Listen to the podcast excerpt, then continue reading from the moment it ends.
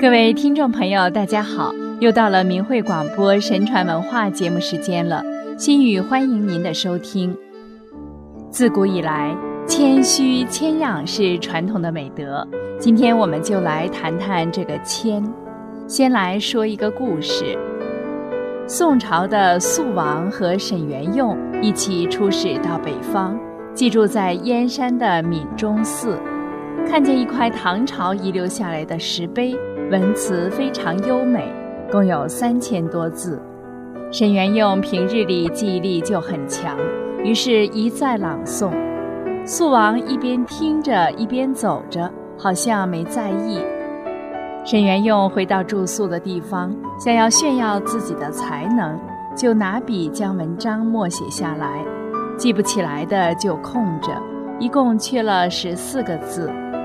素王看了。就拿笔将所有的缺字补齐，又将沈元用四五处错误的地方修正过来。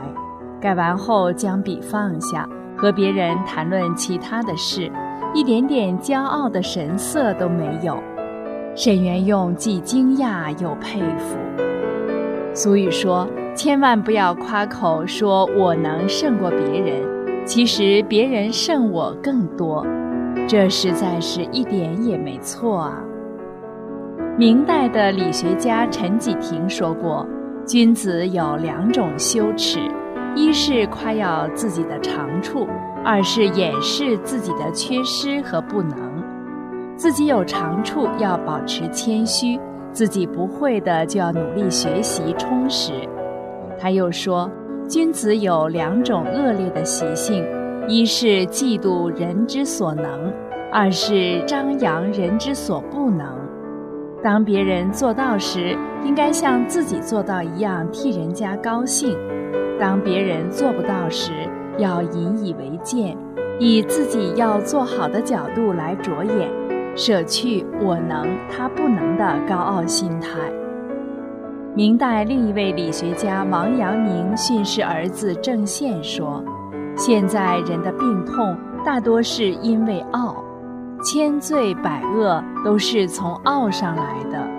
傲则自视甚高，自以为是，不肯屈就于人。你们为学，先要除此病根，这样才能有进步。傲字反之则为谦，谦字便是对症下药，不但是外貌卑逊，需发自内心的恭敬。尊节退让，常见自己的不足，真正能虚心接受别人。所谓人无完人，我们每个人都有缺点。如果总是盯着看重别人的缺点，且到处张扬，就会给别人造成伤害，同时自己还会失德。这可不是君子待人处事之道。有江南才子之称的文征明，是明代中期最著名的画家、大书法家。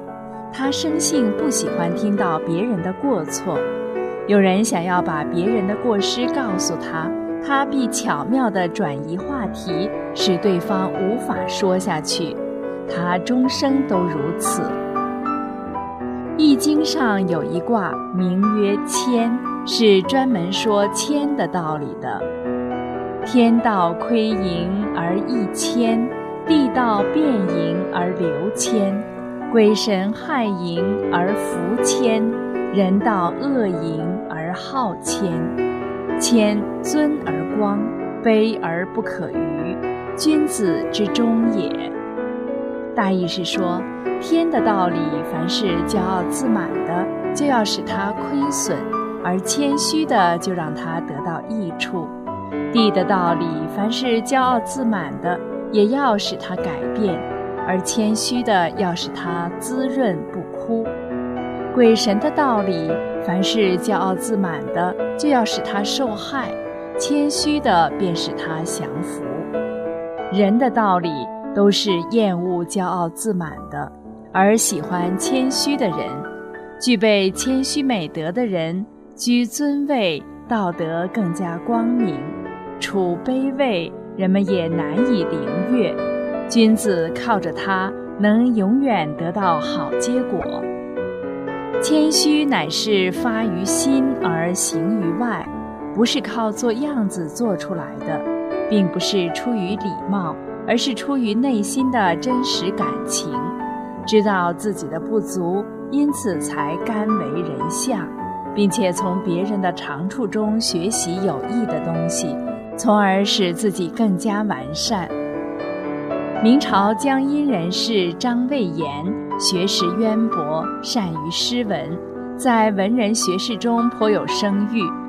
甲午年南京乡试放榜，榜上却没有他的名字，他就大骂考官瞎了眼睛。当时有一名道人在旁微笑，张于是迁怒到他。道人说：“相公的文章一定做得不好。”张听了更是火冒三丈，怒斥他：“你没有见过我的文章，怎知道我写的不好呢？”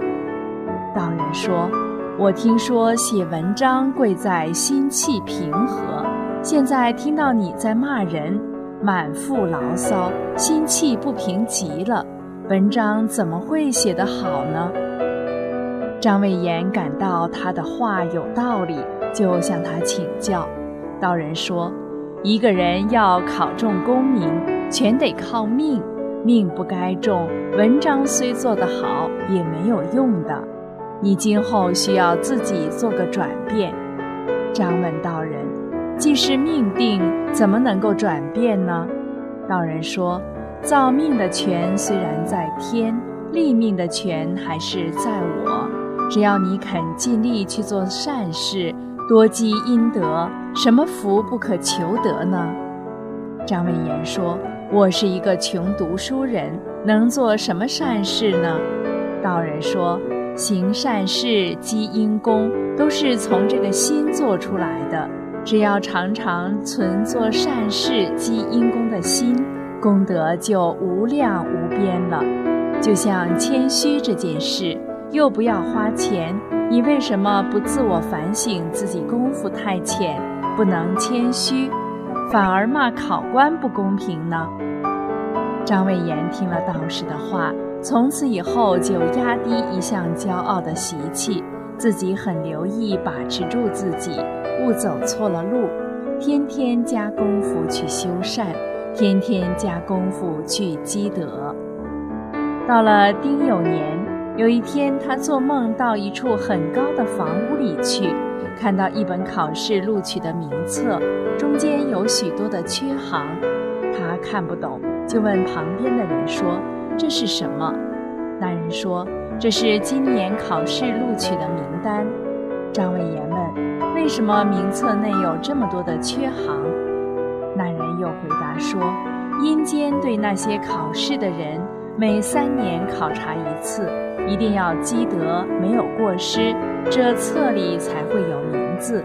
像名册前面的缺额，都是从前本该考中，但是因为他们最近犯了有罪过的事情。”才把名字去掉的。